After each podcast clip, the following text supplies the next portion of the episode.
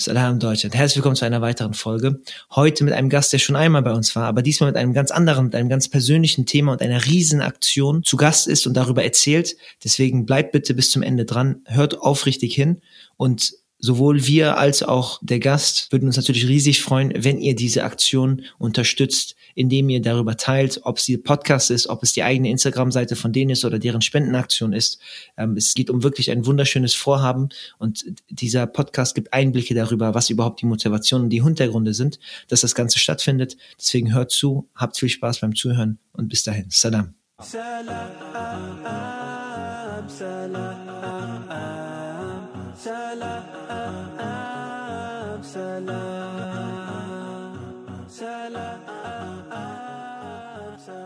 Ich freue mich riesig. Normalerweise würden wir jetzt diese Frage stellen, welchen Tee dürfte ich anbieten und so weiter und so fort. Aber wir hatten dich ja äh, schon zu Gast, Abdelalim. Ich freue mich riesig, dass du wieder da bist. Vielen Dank für die Einladung, ist mir eine Riesenehre.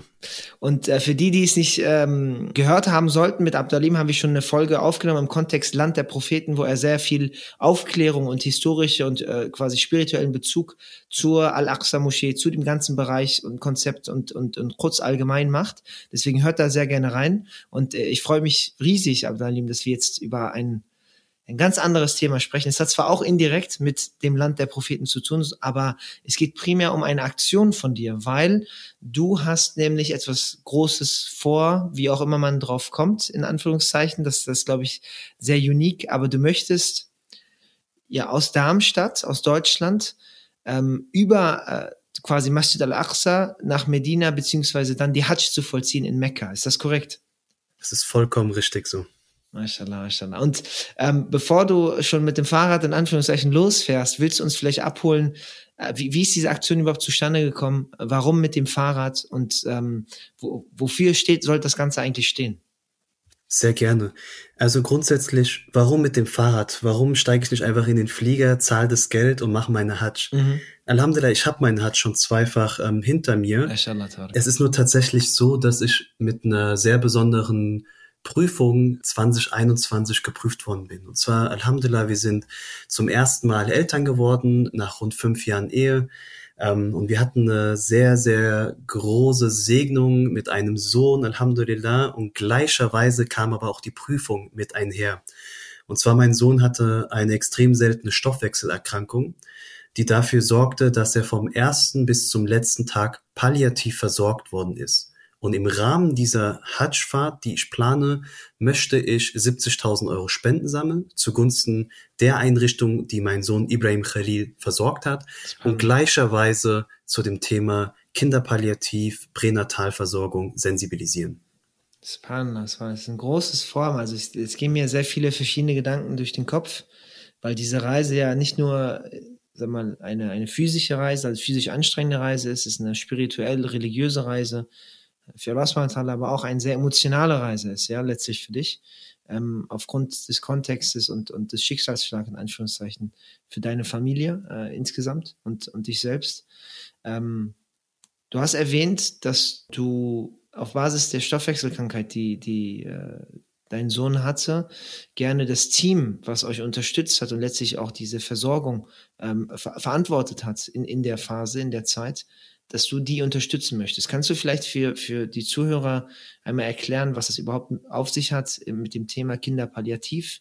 Ähm, warum mhm. ist da eine spezielle Versorgung überhaupt notwendig und mhm. warum möchtest du überhaupt Spenden für die sammeln? Ist das nicht eine vom Staat geförderte Institution, ja, die alle anderen Eltern auch entsprechend genießen äh, sollten oder dürften? Ja, in, und Gott bewahre, dass das überhaupt passiert. Aber ähm, wenn du uns da vielleicht Hintergründe geben könntest. Das ist eine sehr legitime und äh, kritische Frage. Ähm, dementsprechend werde ich jetzt versuchen, das eins nach dem anderen zu beantworten. Vielleicht erstmal grundsätzlich, was ist denn überhaupt Palliativversorgung? Ähm, man kennt es in der Regel eher von Erwachsenen und zwar ab einem gewissen Grad einer Erkrankung oder einer fortschreitenden eines fortschreitenden Abbaus des äh, Körpers werden Leute in der Regel in ein Hospiz gegeben. Ein Hospiz ist ein Ort, außerhalb des eigenen Zuhauses, wo letztlich ärztliche Versorgung vor Ort den Patienten gegeben wird. Aber gleichzeitig verlassen eben diese Personen ihre eigenen vier Wände und werden eben dort versorgt. Palliativ hingegen ist letztlich ähm, vom Lateinischen, vom Wort ummanteln, eben eine Versorgung in den eigenen vier Wänden, mhm. eben bei der Familie, eben in der Umgebung, wo du zu Hause bist und sprich, es kommt dann eben dieses Ärzteteam routiniert zu dir nach Hause. Und im Kontext von Kinderpalliativ, ähm, leider trifft dieses Thema auch genauso die Kinder, denn Krankheiten diskriminieren nicht vor Religion, äh, Herkunft oder ähm, anderen Faktoren. Mhm. mhm. Und bei Kindern ist es tatsächlich so, dass diese Kinder dann eben zu Hause bei ihrer Familie, auch bei Geschwistern oder halt eben anderen Teilen der Familie versorgt werden. Und der große Mehrwert für eine Familie, die ein Kind hat, was krank ist und immer wieder zu Ärzten muss, ist einfach der Fakt, dass es raus aus dem Krankenhaus ist wo halt eben andere kranke Menschen sind und gleicherweise, dass es halt mit dem Ziel ist, eine möglichst schöne familiäre und flexible Zeit zu Hause zu gewährleisten. Mhm, mhm, also sprich, möglichst viel Flexibilität und möglichst einfach, weil letztlich ist es so, dass diese Kinder äh, nicht lange leben werden. Das heißt, man weiß durch die Erkrankung, die weiter fortschreitet, dass das Leben begrenzt ist und absehbar enden wird. Und dementsprechend versucht man einfach möglichst schmerzfrei und möglichst schön das für die Familie und Kinder zu gestalten. Spannend. Ich, äh, ich bewundere, Abdalim, wie du mit, mit welcher Ruhe das überhaupt erklärt hast und erklären konntest. Ähm, weil, also ich, ich mir natürlich niemanden und keinen Eltern diese Prüfung wünsche. Und ich glaube, wir gehen noch zu diesem Thema Prüfung etc. später mhm. drauf ein. Ähm, jetzt hast du erklärt, was der Kontext ist, worum es sich bei dem Thema Palliativ etc. handelt und warum es bei Kindern besonders ist. Aber vielleicht da nochmal die Nachfrage, warum du dann konkret für dieses Team ähm, mhm. die Spenden Sehr gute möchtest. Frage. Genau. Ja. Als auch die Abgrenzung, warum das letztlich eben nicht äh, von Krankenkassen gedeckt wird. Genau. Und zwar ist es so, dass Gott sei Dank in Deutschland ähm, die Versorgung, diese palliative Versorgung, die ja letztlich heißt, dass du eine 24-7 Rufbereitschaft hast seitens Ärzte, die ganz genau die Anforderungen deines Kindes kennen. In meinem Fall war es so, dass mein Sohn äh, dauerhaft am Tag zwischen 30 bis 50 epileptische Anfälle hat, also dauerhaft unter Antiepilepsie-Einnahme äh, stand. Das heißt sechs verschiedene Regelmedikamente an drei verschiedenen ähm, Zeitpunkten über den Tag verteilt.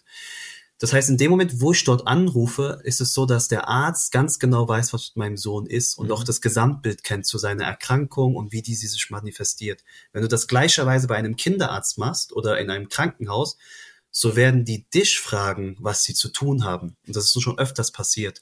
Dementsprechend ist da e- eben ein hochspezialisiertes Team, was individuell nur dich betreut. Das heißt, die haben auch eine Obergrenze und ein Gebiet, wo sie wirken. Und danach sagen die, das können wir nicht mehr verantworten.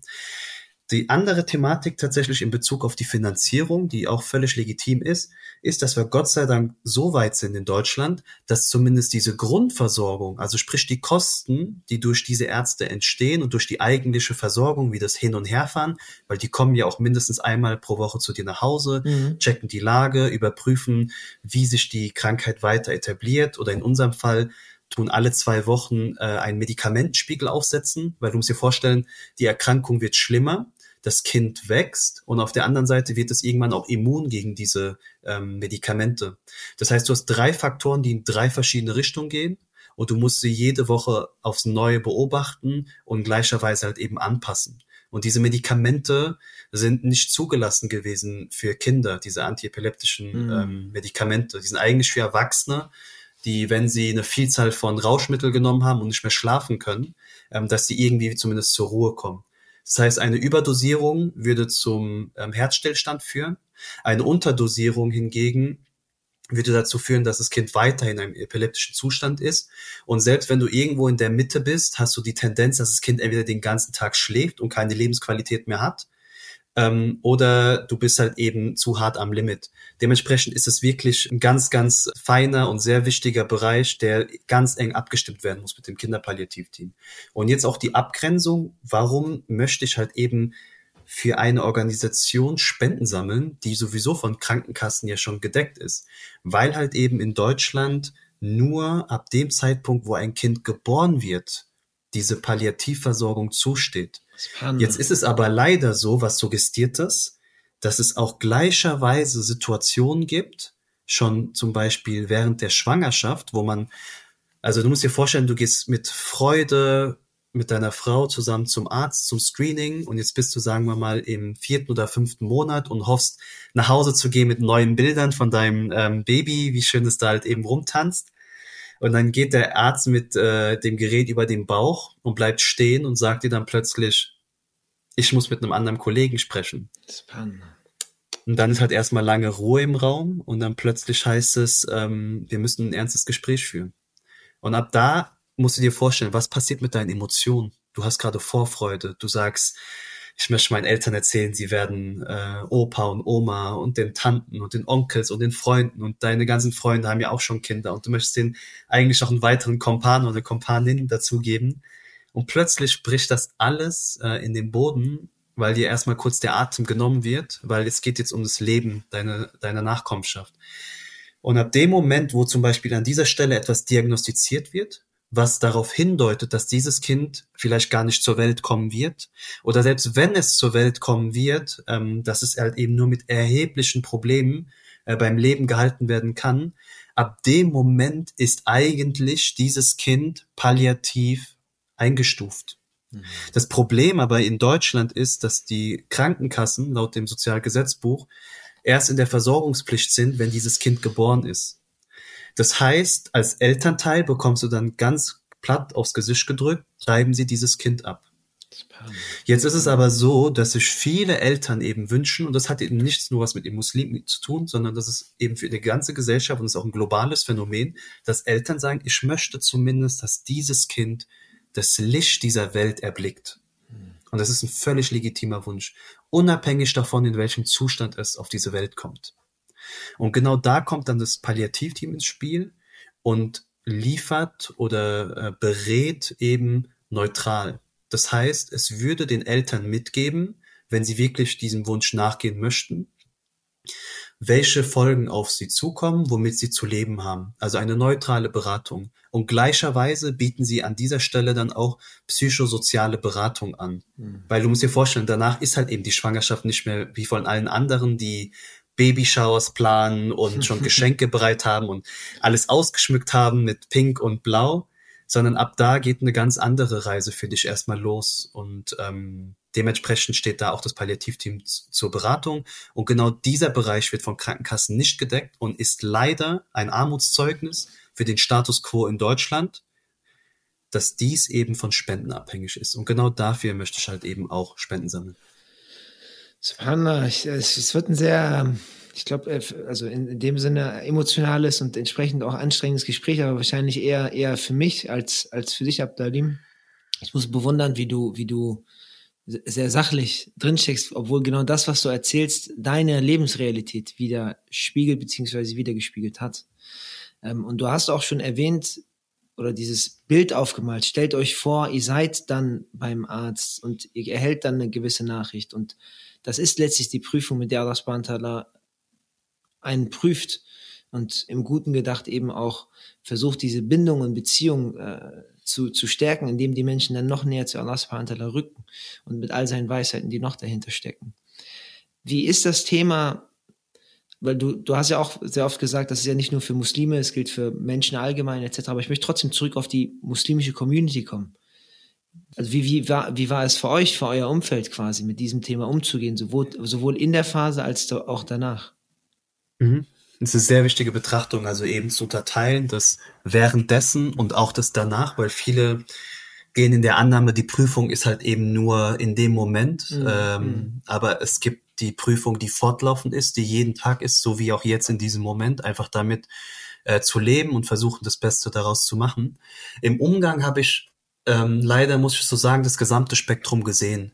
Von ähm, sehr grob und fahrlässig, welche Aussagen getätigt worden sind, aber auch Ebenen, die mich in meinem Iman so gestärkt haben, dass ich zum Beispiel auf der Intensivstation, auf der mein Sohn knapp eineinhalb Jahr, äh, Monate war, durch die Duas von anderen, durch die Unterstützung von anderen, ob das Familie, Freunde ähm, oder auch Fremde waren, ähm, teilweise die Situation vergessen habe, dass ich gerade auf einer Intensivstation bin, dass ich einfach wirklich die Präsenz der Engel gespürt habe, die Sakina dem Herzen gegeben haben, also diese absolute Seelenruhe, wo Allah dich nicht mal sehen lässt, dass an deinem äh, Kind gerade äh, 10 oder 15 verschiedene Geräte dranhängen mhm. und du auch ausblenden kannst, dass du gerade auf einer Intensivstation bist mit Kindern im Inkubator und Geräte, die die ganze Zeit piepen, sondern es ist wirklich nur dieser Moment und ähm, ich bin mir sicher, dass dies sicherlich ähm, durch die verschiedenen Duas von Leuten war.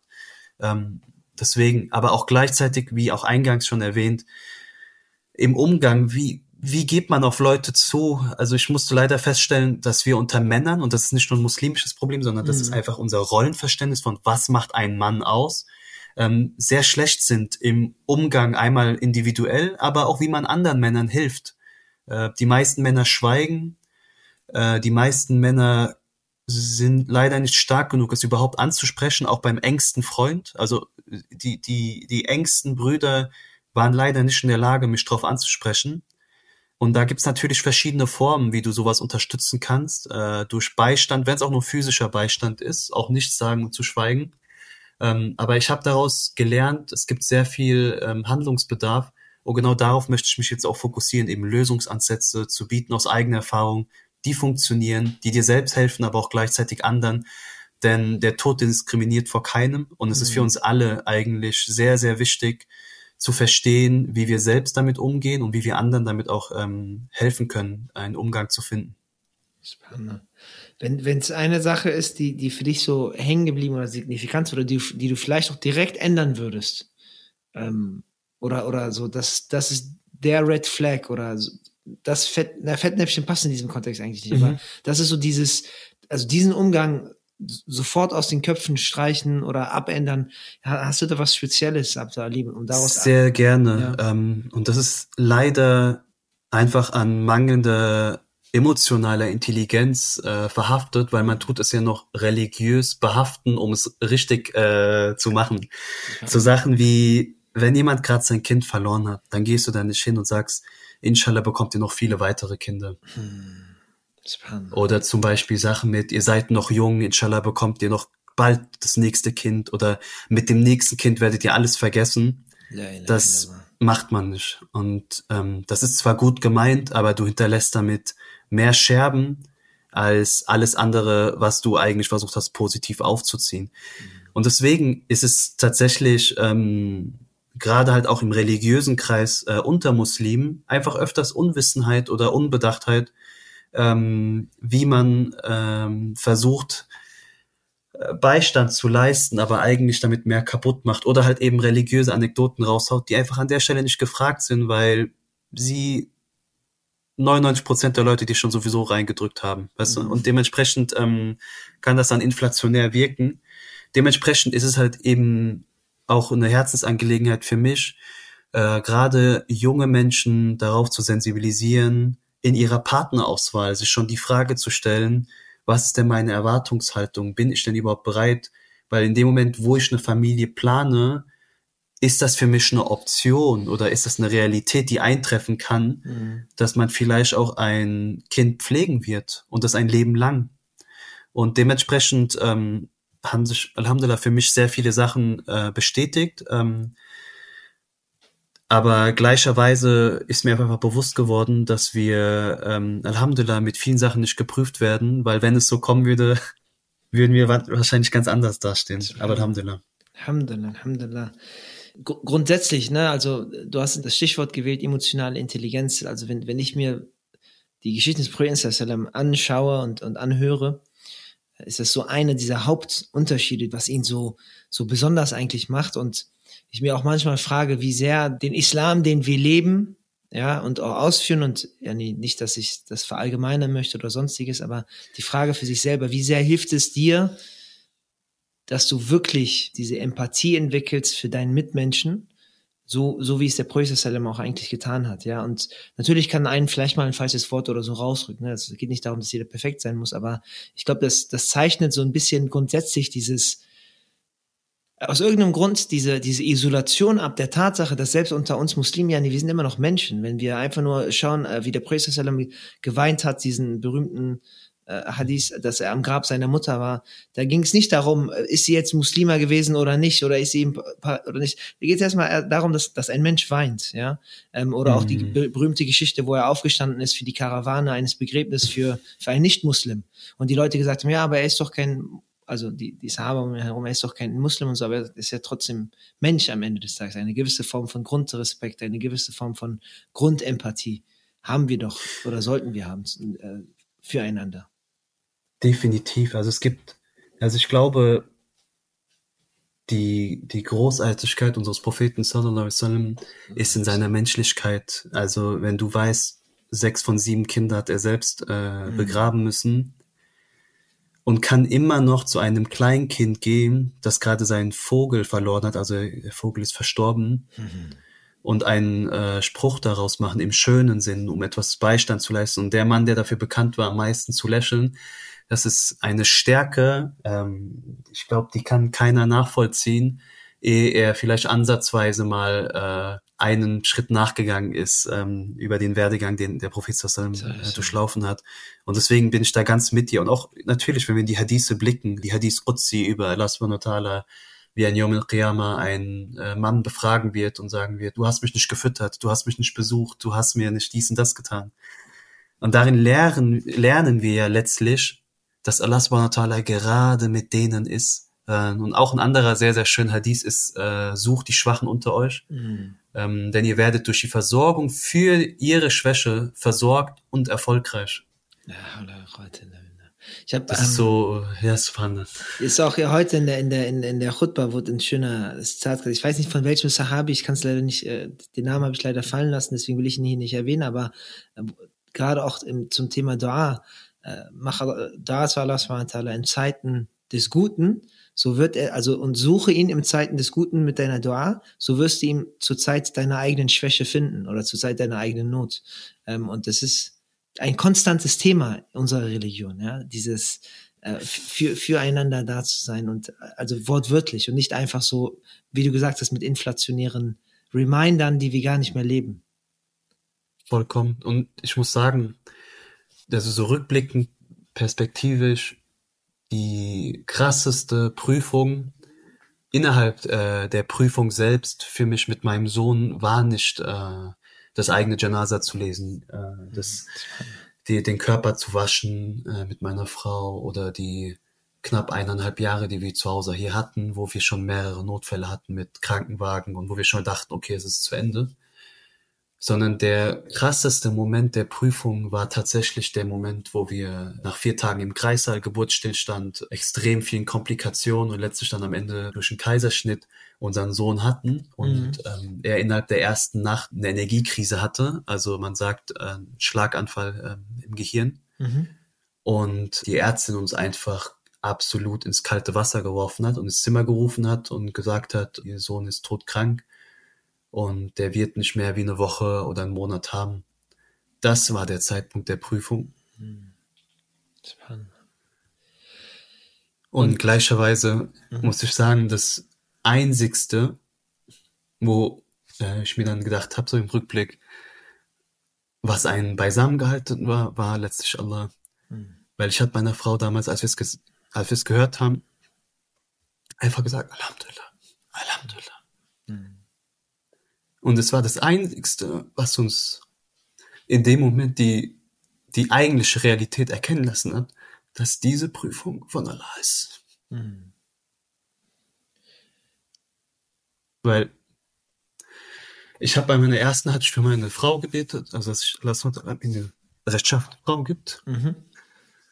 Und bei meiner zweiten hatte ich mit meiner Frau hatte ich die ähm, Dua natürlich für Nachkommenschaft. Und in dem Kontext äh, bewunderte ich immer den Vater von äh, Imam al-Ghazali, mhm. Rahimullah, der letztlich mit seinem wenigen Erbe, worin so viel Baraka drin war und seiner Liebe zu den Gelehrten, anscheinend irgendwas richtig gemacht hat, dass seine Dua anerkannt wurde und letztlich es dazu führte, dass sein Sohn auch ein Gelehrter wurde du planst und Allah plant am besten. Hm, und äh, ich hatte diesen Wunsch auch. Aber es kam halt eben nicht so, wie ich das mir manifestiert habe oder vorgestellt habe, mhm. sondern es kam so, das war einer der schönsten Geschenke, die mir äh, mein Chef damals gegeben hat, als er auf der Intensivstation war, mein Sohn, der so, egal welche Option es gibt, am Ende du weißt, wenn was passieren sollte, er ist in der Obhut von Ibrahim a.s. und er ist sein Schüler. Subhanallah. Kannst ja, du das vielleicht gerne. ausführen, Abdalim, für die Zuhörer? Sehr gerne. Ja, es gibt einen konkreten Hadith, sinngemäß jetzt nur mal zusammengefasst, in dem ist, glaube ich, ein Sahabi oder der Prophet sallam am Beschreiben äh, über einen Traum mit Gärten und Bächen und Bäumen, die er zuvor nie gesehen hat. Und dann sah er einen Mann. Und dieser Mann war Ibrahim a.s. Und er war umgeben von vielen Kindern. Und so wurde der Prophet sallam gefragt, was, wer waren diese Kinder um ihn herum? Und so war es, dass der Prophet es so beschrieben hat, dass es genau diese Kinder sind, die auf der Fitra gestorben sind. Und das heißt, alle Kinder, die eben vor dem Großwerden versterben, dass sie in der Obhut von Ibrahim a.s. sind. Und dann fragte der Sahabi noch obendrauf, auch die Kinder der Mushrikun? Und der Prophet bejahte es. Mhm. Und das zeigt ja einfach wieder zurück zum Thema, einmal diese Humanität, aber auch gleichzeitig einfach diese Rahma, die sich uns manifestiert uns äh, gerade mit dieser absoluten Gewissheit zu wissen, wo ist mein Kind, bei wem ist es. Und in meinem Fall, ich hätte die besten Stipendien aufziehen können, die ich hätte es nach Azhar schicken können, ich hätte es nach Makkah, Medina schicken können, nach äh, Beitul Maqdis. Ich hätte aber einen Lehrer wie Ibrahim a.s. nicht finden können und ganz bestimmt auch nicht leisten können. Ähm, und in dem Sinne sehe ich einfach, ja, die Dua wurde noch krasser erfüllt, wie das, wie ich es mir vielleicht vorgestellt habe. Aber es ist letztlich einfach nur Allah seine Rahma. Und jetzt gibt's halt nur zwei Optionen mit dieser Ausgangssituation. Und deswegen sind wir wieder halt, und da sind wir halt wieder bei der Hajj und warum es halt auch um, um diese vier Standorte für mich geht. Also äh, Masjid al-Aqsa, Khalil, Mekka und Medina. Es geht genau um die Ayah, wie Allah subhanahu wa ta'ala Ibrahim a.s. befragt, als er ihm sagt, Aslim, also ergebe dich. Und Ibrahim a.s. sagt, also ich ergebe mich dem Herrn der Welten. Und genau so schließt sich halt eben für mich der Kreis zwischen meiner individuellen Prüfung, äh, meiner mhm. Reise an die vier heiligen Orte, die alle unmittelbar mit Ibrahim a.s. zu tun haben und auf ihn zurückgehen, und meiner Mission jetzt, dieses Projekt voranzutreiben, Menschen zu sensibilisieren, äh, a, dass es Kindestod gibt, b, dass es in ihrem direkten Umfeld Menschen gibt, die da gerade durchgehen und c, dass wir uns einfach dankbar gegenüber den Gaben äh, erweisen, mit denen wir tagtäglich überworfen werden. Subhanallah, subhanallah. Es ist, äh, es sind sehr schöne äh, Liebesbekenntnisse, Abdalim, letztlich. Ne? Also was, was ähm, ich sehe auf der einen Seite die, die schöne und wirklich extrem schöne Art und Weise, die, und wir vertrauen auf den Prophet vollständig und das, was uns von ihm erreicht hat. Und wir haben diese guten Gedanken und dieses gute Gewissen Allah gegenüber, dass dieses Kind oder diese Kinder eben nicht verloren sind oder irgendwo sind, sondern die sind definitiv an einer Stelle, und zwar die Stelle, die du beschrieben hast, rund um Ibrahim a.s., äh, den Propheten, den der, unser eigener Prophet so sehr geliebt hat und, und man äh, ja immer im Gebet auch für beide sozusagen Dua und Friedensgrüße etc. im, im Einklang macht. Auf der einen Seite eben, ne, das äh, immer einfacher gesagt als getan und ich glaube, man muss das irgendwo selber erleben, damit man das tatsächlich bezeugt oder eben nicht bezeugt, dass Allah subhanahu diese Liebesnachrichten oder Botschaften trotz der Prüfung irgendwo überall versteckt hat und man, man muss sie nur für sich finden.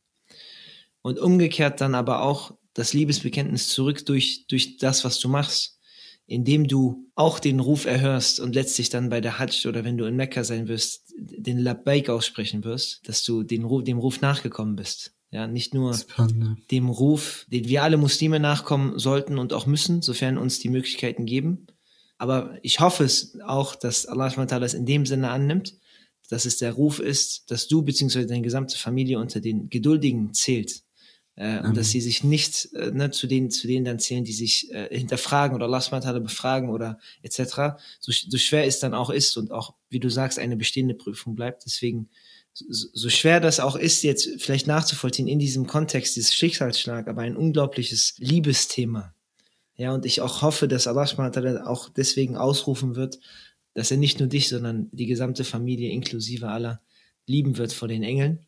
Es ist, äh, Amen. Ja, also ich finde, du sagst es auch sehr schön, dieser Ruf, dieser Ruf, den Ibrahim a.s. losgetreten hat und der bis heute noch halt und dem nur Ausgewählte folgen dürfen, selbst wenn sie die Absicht haben äh, oder die Mittel, dass sie nicht immer antworten können, diesem Ruf von Ibrahim a.s. zu Hajj. Und gleicherweise dienen wir gerade hier mit einem Propheten, äh, der in jeglicher Weise selbst und insbesondere mit und durch seine Nachkommenschaft geprüft worden ist. Mhm. Ibrahim a.s. Mhm. Und ähm, daher ist auch für mich auch letztlich diese enge Verbindung nicht nur zu ihm, sondern letztlich auch zu der Religion und zu den individuellen Prüfungen, die wir alle haben. Ich bin mir sicher, hier gibt's Leute im direkten Umfeld, von denen man nicht weiß, die zehntausendmal krassere Prüfungen haben und keiner weiß über sie. Und genau das ist halt das, was ich versuche, aufmerksam machen zu dem Projekt und dem Werdegang, dass wir als Community, aber auch letztlich als deutsche Gesellschaft dahin gehen, zu verstehen, dass diese Leute leider komplett isoliert sind. Weil ich bin ganz ehrlich, äh, Alhamdulillah, ich hatte und habe weiterhin noch einen sehr guten Job, aber hätte ich den nicht gehabt, wäre ich nicht in der Lage gewesen, finanziell den Haushalt hier zu stemmen. Mhm. Als Alleinverdiener, dadurch, dass meine Frau sich zu 1000 Prozent um meinen Sohn gekümmert hat, bei Nacht und bei Tag. Mhm. Ähm, gleichzeitig natürlich das, was du sehr stark beobachten kannst bei den Familien ist, diese Zelle von Ehe ist nicht selbstverständlich. Viele der Männer brechen einfach die Verbindung einfach ab an der Stelle und sagen, das ist mir zu viel. Ich bekomme nicht mehr die Aufmerksamkeit, die mir eigentlich gebührt oder die zumindest mein Anspruch oder mein Wunsch wäre. Und ich komme mit der Situation nicht klar. Das heißt, dass man zumindest dieses Fundament Ehe hat, ist nicht selbstverständlich. Das heißt, unsere äh, Physiotherapeutin hat öfters von Ehen erzählt, die halt innerhalb des ersten Jahres der Pflege zu Bruch gegangen ist. Und dann hast du plötzlich eine alleinerziehende Mama, die nicht nur ein Kind versorgt, sondern vielleicht auch mehrere. Und dann kannst du dir vorstellen, wie schnell die Tage da abgezählt sind, dass der Haushalt dann kollabiert und die Mutter oder der Vater oder wer auch immer äh, versorgt oder erzieht, mit diesem Druck nicht klarkommt. Deswegen ist halt eben sehr viel Sensibilisierungsarbeit ähm, da auch notwendig, dass ein Thema wie der Tod im Allgemeinen, der ja ein absolutes Tabuthema ist, und insbesondere, wenn es halt eben um Kindestod geht, jetzt nicht unbedingt ein Social Media Thema wird, ja, was viral gehen soll, mhm. aber dass wir eine gesunde Beziehung zu diesem Thema haben. Und ich denke, spätestens als Muslime sind wir sowieso dazu verpflichtet, denn wie können wir ein jetziges Leben schätzen, ohne äh, den Tod in gleicher Weise zu verstehen und auch nachzuvollziehen, dass alles ein Ende haben wird und dementsprechend wir als Muslime darauf ähm, prädestiniert sind, für die Achira halt eben uns etwas aufzubauen ne? und nicht nur für das ähm, Diesseits.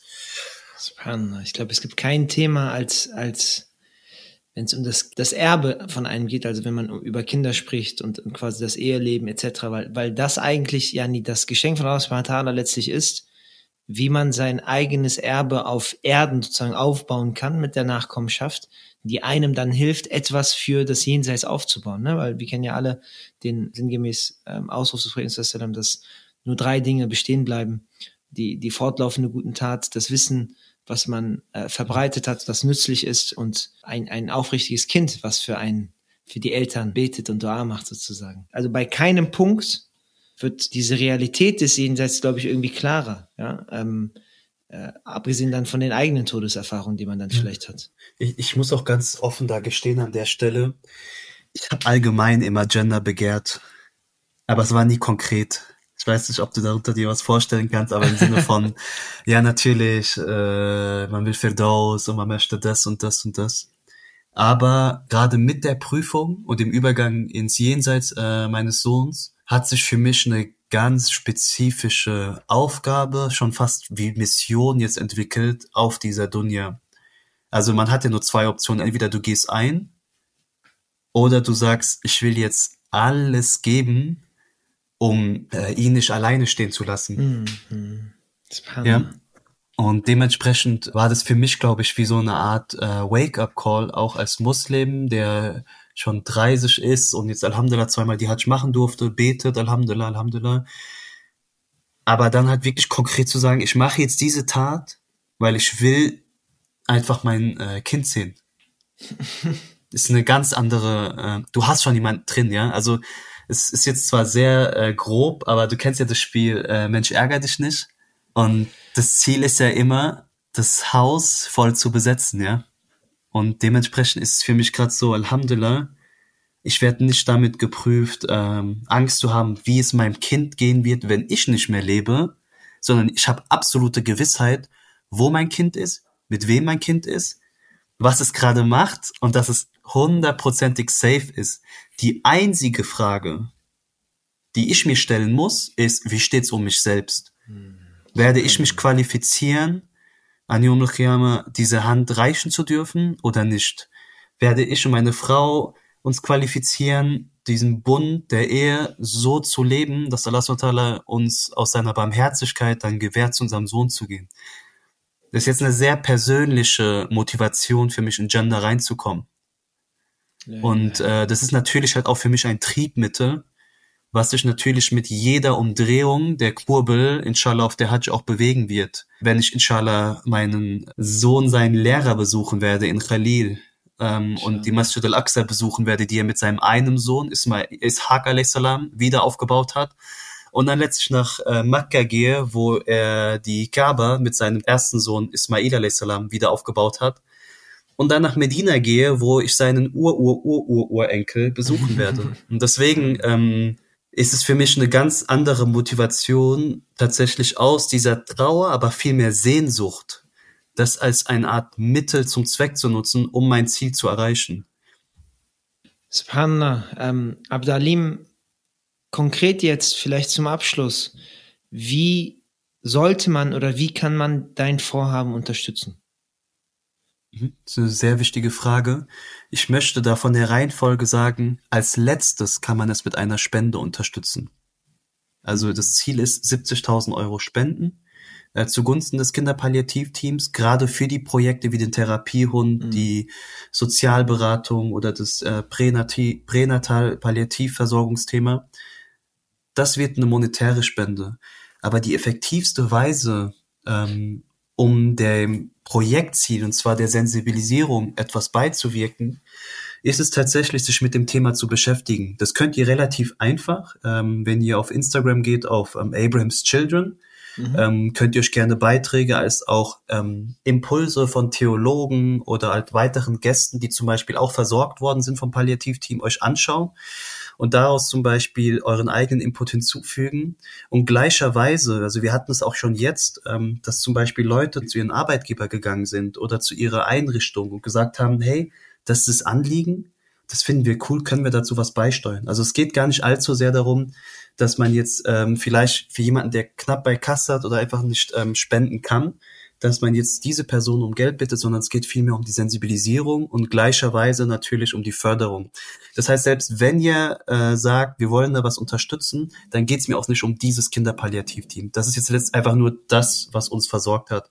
Aber es geht mir vielmehr um die Sache, dass wir deutschlandweit hoffentlich eines Tages dahin gehen, dass diese Versorgung nicht mehr von Spenden abhängig ist, sondern dass sie eben von den Krankenkassen getragen wird. Inshallah, inshallah. Das heißt, an alle Zuhörer, geht sehr gerne auf äh, die Instagram-Seite, die wird natürlich auch verlinkt mit der Folge, wenn wir sie auf Instagram posten, Abraham's Children. Ähm, und ich habe auch gerade parallel geschaut, Abdalim, so wie ich sehe, ähm, falls die Leute beides machen wollen, das heißt auch spenden wollen, können sie auf commonsplace.de gehen, die deutsch-muslimische Crowdfunding-Plattform, wo Alhamdulillah das Projekt schon einige Spenden jetzt gesammelt hat. Das ist der Start wahrscheinlich der Startschuss für ähm, viele weitere. Und bei commonsplace, äh, commonsplace.de werdet ihr inshallah auch dann die Möglichkeit haben, über die gängigen Kanäle gehe ich mal von aus, PayPal, Lastschrift, was auch immer, dann spenden zu können. Ähm, und dann danke ich dir äh, für ein, ja, ich glaube, das intensivste Gespräch, was wir bisher hier hatten. Und auch, du hast es ja eben erwähnt, dass Männer eigentlich schweigen, aber du jetzt eigentlich das Gegenteil machst und sprichst äh, und das auch teilst. Und ich glaube auch, jeder, der zuhört, gerade Männer, kann nachvollziehen ne, und, und sich auch hinterfragen, ja, warum schweigt man eigentlich? Ne? Wenn man doch so viele Leute um sich herum hatte, bei denen man eigentlich nicht zu schweigen hat oder sollte. Und äh, du hattest ähm, im, im Vorgang zu dem Gespräch auch das schöne Beispiel gegeben von dem Propheten, wassalam, der als erstes, als ihn diese Botschaft überkommen ist, zu seiner Frau gegangen ist und gesagt hat, umhüll mich, umhüll mich und, und bei ihr Zuflucht äh, in dem Sinne gesucht hatte. Dementsprechend danke ich dir viel, vielmals, Abdalim. Und ich hoffe, und wir werden natürlich auch unser Bestes geben, das Projekt kontinuierlich über die Folge hinaus äh, auf unseren Kanälen entsprechend zu, zu highlighten und äh, es, es war eine sehr, sehr große Ehre und äh, möge Allah SWT dich auf deiner kommenden Reise schützen und stets auch auf dieser Lebensreise beschützen, damit ihr als gesamte Familie in Al-Firdaus al-Ala zusammengefügt äh, wird. Amin. Ja. Jazakallah auch für die Möglichkeit und ich hoffe in irgendeiner Weise zukünftigen oder auch gegenwärtig ähm, Familien damit ähm, eine kleine Hilfestellung ähm, ermöglicht zu haben und ich freue mich auf jeden Fall auf eure Unterstützung. Jazakallah khairan. Assalamu alaikum. Alles. Obrigado.